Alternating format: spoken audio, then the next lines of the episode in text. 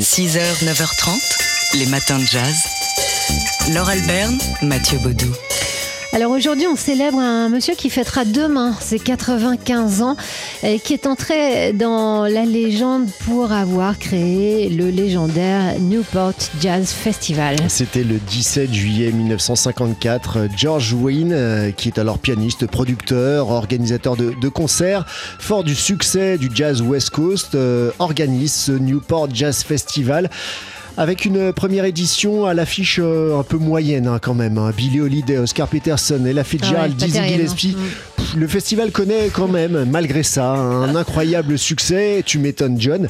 Et du coup, eh bien, il va continuer et organiser d'autres éditions de ce festival. Alors si vous ne connaissez pas le Newport Jazz Festival, bien sûr on vous renvoie à ce film formidable qui s'intitule Jazz on a Summer's Day, où on voit à la fois la scène et le public. C'est- super bien filmé, enfin c'est vraiment génial. Et on voit le décor, on voit de l'herbe. On s'imagine pas que cette herbe, ce décor en question, c'est un terrain de foot. On écoute ici George Wynne parler euh, de ce qui est la, la deuxième édition, enfin la, la première vraie édition euh, du Newport Jazz Festival, donc qui a été filmée. After our first year at the Newport Casino across the street, we were asked uh, Après notre première année au casino de Newport, en face de la rue, on nous a poliment demandé de partir et ils avaient peur en fait qu'on dégrade le terrain de tennis euh, en terre battue. Heureusement, juste de l'autre côté de la rue, il y avait ce terrain de sport, le Free Body Park. Et on s'est dit qu'on serait encore mieux ici euh, qu'au casino finalement.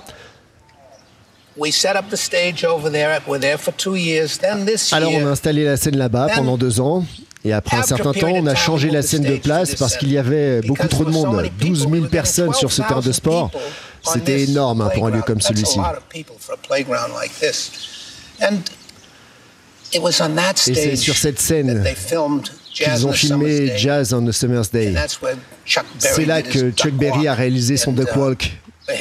C'est ici qu'à minuit, Mahalia Jackson a chanté Didn't It Rain et, et qu'il a commencé à pleuvoir. C'était une belle journée, une belle soirée.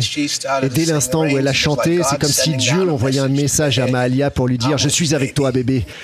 Juste souviens-toi que je serai toujours là. George Wynne, donc 95 ans demain. Vous pouvez voir des, des vidéos. Le, le- le Newport Jazz Festival a mis en ligne des vidéos, des interviews de George Wynne qui se souvient notamment de cette fois où Miles Davis euh, est monté sur scène avec Thelonious Monk et il est redescendu en lui disant non, franchement, c'était pas terrible, le, le pianiste là. Enfin bref, il y, a- il y a plein d'anecdotes comme ça. C'est savoureux. Euh, George Wynne, donc, qu'on célèbre aujourd'hui parce que demain, on sera pas là pour lui souhaiter un joyeux anniversaire. 95 ans aujourd'hui. 6h, 9h30, les matins de jazz. Laure Alberne, Mathieu Baudou. Bah, L'humour, euh, c'est un coup de poing dans la gueule, mais emballé euh, quand même dans du papier de soie ou du papier de bonbon. euh, c'est tout. La voix du tout jeune dessinateur et journaliste, n'oublions jamais qu'il avait une carte de presse Cabu, qu'on pourra se faire le plaisir de regarder et d'écouter pendant deux heures dimanche soir sur la chaîne parlementaire LCP. Ouais, c'est à 21h. Le génie ne meurt jamais. Cabu était un génie du dessin de presse. C'était sa vie, le dessin. Et euh, on lui doit, je lui dois, euh, mais je suis pas le seul, mes plus grands éclats de rire quand j'allais acheter Charlie Hebdo, euh, souvent. Cabu, euh, donc euh, à la télévision, à travers ses archives où on le découvre tout jeune, parler déjà de dessin, ses archives aussi euh, dans les émissions jeunesse, Récréa 2, euh, chez Dorothée William Lémergie, Cabu, dessinateur politique également, à qui l'on doit bah, des, des dessins incisifs, féroces pour le Nouvel euh, Paris Presse, François, etc., etc. Et sa première page dans Paris Match, il explique euh, qu'il y a deux dates qui marquent dans la vie d'un dessinateur. Il y a lorsque ses premiers dessins euh, d'un dessinateur de presse sont publiés dans la presse et le jour où il est publié euh, dans un journal national. Et lui, donc, ça a été dans Paris Match. Il avait à peine 18 ans. Alors, l'émission Rambobina, présentée par Patrick Cohen, c'est donc le dimanche soir soir à 21h.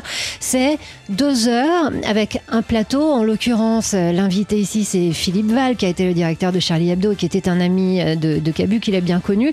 Et puis euh, des extraits de donc d'émissions, puisque c'est le principe de rembobinade, d'aller plonger dans les archives de l'INA. Deux heures avec Cabu, ne le ratez pas, c'est un rendez-vous. Deux heures avec Cabu, c'est dimanche soir 21h sur la chaîne parlementaire LCP. Un rendez-vous qu'on a aussi, ce sera la semaine prochaine, on vous en reparlera avec une exposition qui s'intitule Le rire de Cabu à l'hôtel de ville à Paris.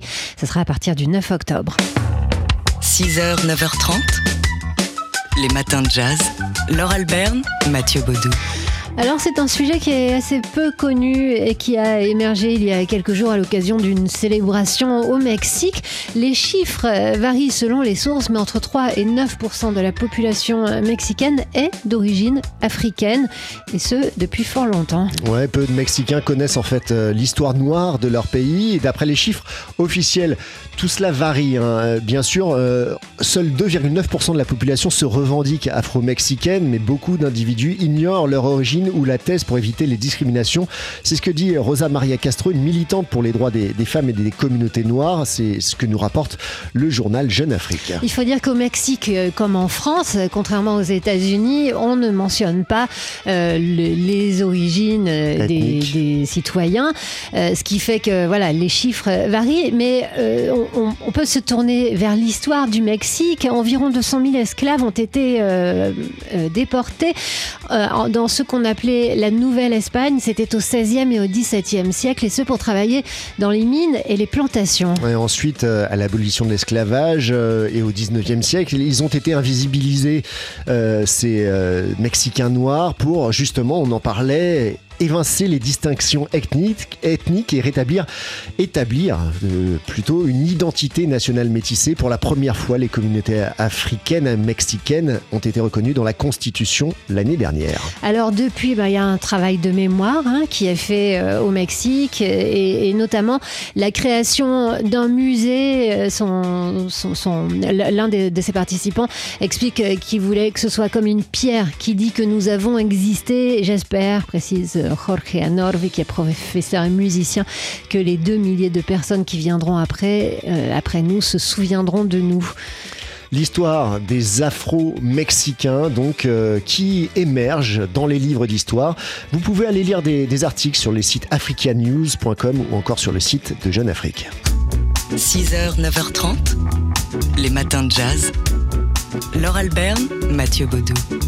Sur le site euh, d'Arte, on peut voir euh, ce documentaire consacré à Audrey Hepburn, Le choix de l'élégance. Un documentaire réalisé par Emmanuel Franc. Tout ce que vous avez voulu savoir sur Audrey Hepburn, tout ce que vous ne savez pas sur Audrey Hepburn, son enfance aux Pays-Bas, son père qui l'abandonne alors qu'elle a 6 ans. Euh, le fait qu'elle a été, qu'elle vivait à quelques rues seulement d'Anne Frank pendant la Seconde Guerre mondiale. Euh, le pensionnat, ses débuts, ses débuts euh, sur les planches de Broadway dans Gigi de Colette, euh, alors que la romancière française la remarque, alors qu'elle n'était n'était que figurante sur un petit film tourné à Monte Carlo. Tout ça, tout ça, vous est raconté par Audrey Hepburn dans ce magnifique film Audrey Hepburn, Le choix de l'élégance. Voilà, oui, parce que c'est ça, c'est qu'on voit plein d'interviews d'Audrey Hepburn à tous les âges de sa vie et presque dans tous les rôles, c'est-à-dire y compris dans son rôle d'épouse et de mère, car à un moment euh, de, sa vie, c'est le rôle qu'elle a choisi euh, d'incarner. Puis son rôle d'ambassadrice à l'UNICEF, celui pour lequel, disait-elle, elle avait postulé toute sa vie. Elle est toujours euh, brillante, intelligente, modeste, Audrey Hepburn à tous les âges et élégante. Oui, on l'écoute ici évoquer ses débuts. Je n'étais pas une actrice, j'étais danseuse. Je n'avais aucune expérience, mais je savais travailler dur. Parce que la danse nécessite de la discipline. Tout ça, je connaissais, mais c'était aussi ma limite. Je n'ai jamais su déclamer du Shakespeare. Those kind of things. What I'm really trying to say is I never really became an actress. Ce que j'essaie de dire, c'est que je n'ai jamais été une actrice. Elle n'a jamais été une actrice, Audrey Hepburn. Elle était Audrey Hepburn.